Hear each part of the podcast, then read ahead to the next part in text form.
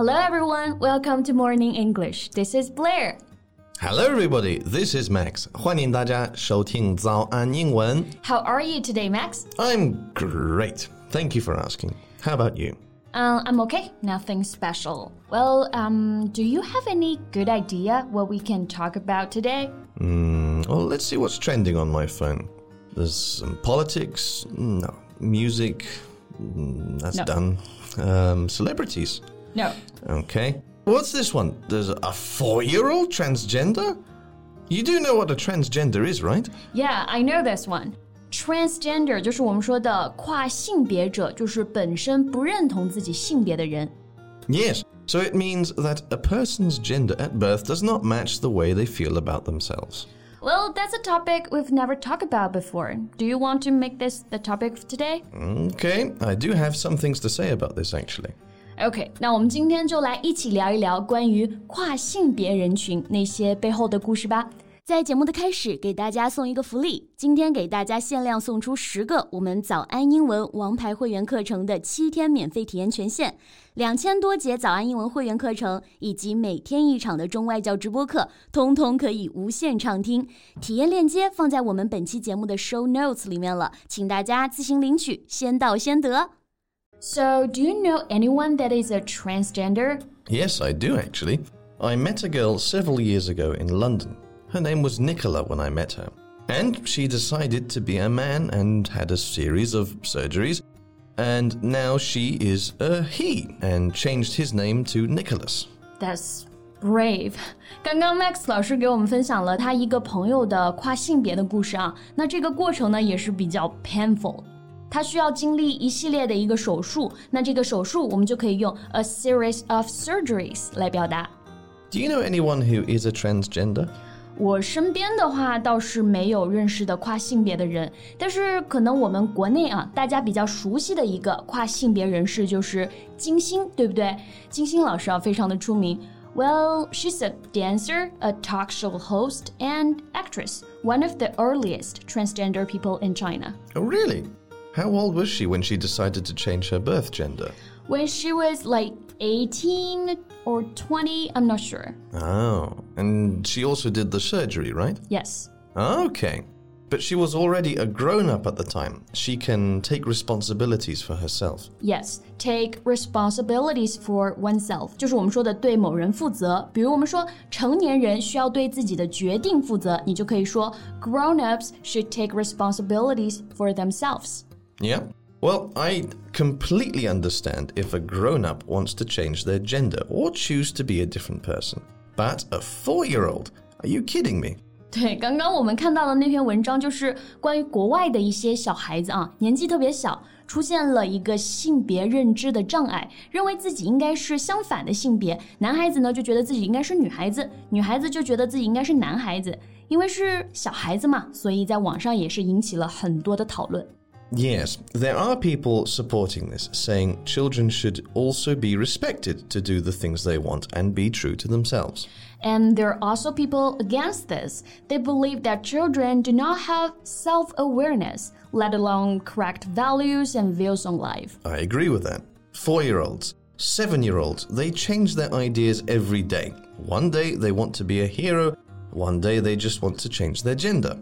Parents cannot just let them do whatever they want. It's dangerous. 对，那确实网上的一个论调也是分成两派啊。有人就觉得，虽然是小孩子，但他们的想法应该也要被支持，应该让他们坚定的做自己。那也有一部分反对的声音，就觉得孩子没有自我意识，无法做出正确的一个判断。那我们刚刚提到的这个 self awareness，就是指自我意识。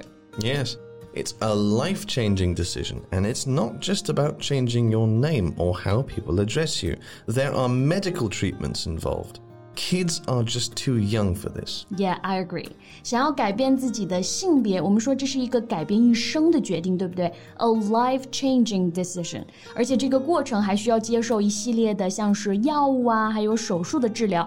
小孩子真的太小了，他们无法为自己做出这种决定，所以这种时候呢，就需要家长来进行干预。 Exactly. So Max, how many kids do you want to have? Mm, ideally, three one girl and two boys. that's nice. Um, can I ask you a question? Well, you are already asking a few questions. okay. What if your kids are gay or want to be transgender? Well, I'm okay if they are gay. If they want to be the opposite gender, that's a firm no when they are under the age of 18. After 18, or when they are fully matured, you can do whatever the hell you want.